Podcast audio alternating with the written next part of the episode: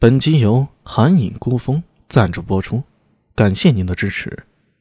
第九百三十四集，苏大为反手抓紧他粗糙的手掌，喉头仿佛堵住了，深吸了口气，忽然笑了起来。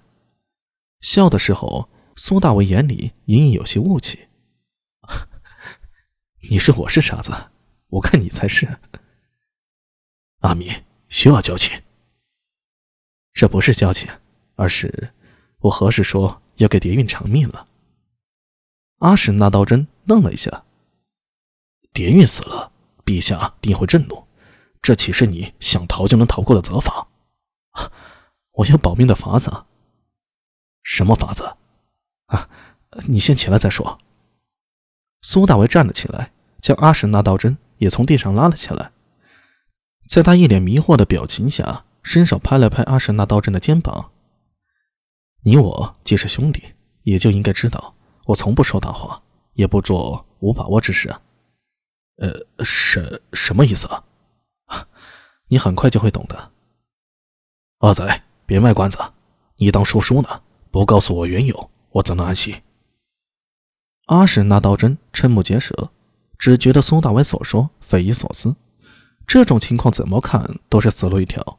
阿米他居然说有法子玩我呢？哎，不是，我到底要不要顶这口缸啊？你倒是说句话呀，别光顾着笑。阿史那道真是真在焦急啊！忽听外面脚步声响起，他下意识一个闪身，挡在蝶韵尸体前，戒备的看向门外。此时若有陌生人闯进来，有他遮挡，应该也不能第一眼就看到地上躺了具尸体。进来的却是去而复返的苏信杰，他不是一个人，还带了另一个人来。阿史那道真只看了一眼，就觉得心里突的一跳，这怕是天要塌了吧？吉祥狮子苏庆杰居然把阿史那赫鲁带来了，这是要作死吗？让他看自己儿子凉透的尸体？阿史那道真一双眼睛直勾勾地瞪着苏庆杰，像是要从他脸上看出花来。出乎阿史那道真的意外的是，苏大为对苏庆杰将阿史那赫鲁带来并不意外，至少在苏大为脸上。就没看出任何吃惊的神色。阿史那道真目光投到苏庆杰身上，世子，你这是？苏庆杰摇了摇头，伸手将阿史那道真推开一边，向地上一指：“看一下。”阿史那道真差点破口大骂起来：“你这是要害阿弥不成？”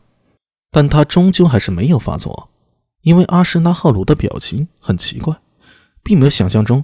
父亲见到儿子死去的悲痛，也没有震惊，更没有情绪失控，而是蹲下去摸了摸蝶韵的脖颈脉搏，点了点头。确实是死了。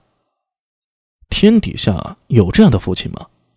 阿史那刀真的嘴巴张得足以吞下一枚鸡蛋呢。虽说草原人信奉弱肉强食，不像中原人那样提倡孝道，可毕竟是父子啊，总有些血缘亲情在吧？从阿史那后鲁身上完全看不出这一点。阿史那道真仔细打量着这位前西突厥沙伯罗可汗，他的年纪啊，看来有五旬左右，两鬓斑白，一双细细的眉梢下，眼睛略有些浮肿，眼神略有些锐利。他的身材也有些发福，不像年轻人那样结实，但从依旧强壮的身体来看，依稀还能看出青年时定然也是骁勇善战的战士，只不过。现在的他，除了略些锐利的眼神，全身上下找不到任何与新突厥可汗有关的东西了。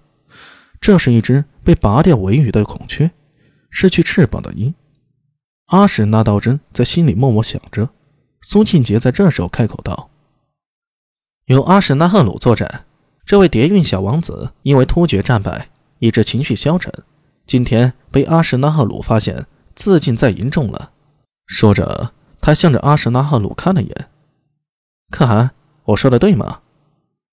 阿什纳赫鲁端详着地上的蝶韵，似在发呆，他的神情有些奇怪，似有些如释重负，又有一丝欢喜。听到苏庆杰的声音，像是被踩到尾巴的猫一般，已经反应过来，点头道：“说的极是。”阿史那道真在一旁看着这一切，嘴巴就没合拢过，出了什么事儿啊？我究竟是眼睛花了，还是这世界出了啥问题啊？阿史那赫鲁西突厥是阿波罗可汗呢，虽然落入唐军之手，可他完全不必这么做吧？那可是杀子之仇啊！阿史那赫鲁难道就没有一点做可汗的尊严吗？这人到底是怎么回事？苏庆杰明显松了口气，转头向苏大为说道：“由沙布罗可汗坐镇，此事问题不大。”见苏大为点头，他又向阿什那赫鲁说道：“记住你说的话。”若有反悔，啊，我知道，我不会拿自己的性命开玩笑的。阿史那赫鲁笑了，那笑容里透着几分谦卑，也有一丝庆幸。呃，说实话，当年如果不是蝶韵这小子篡夺我，我也不会起兵反唐，我的族人也不会死那么多。大唐这么强大，岂是草原可以抗衡的？他的右手抚胸，一脸感动，似在忏悔。向天可汗动刀，我原本就该死。说着，他的视线投往地上的蝶韵，眼神变得无比阴狠。蝶韵更该死，他才是元凶。如今他终于死了，死得好。若不是大唐天兵，再过几年他不死，死的就是我。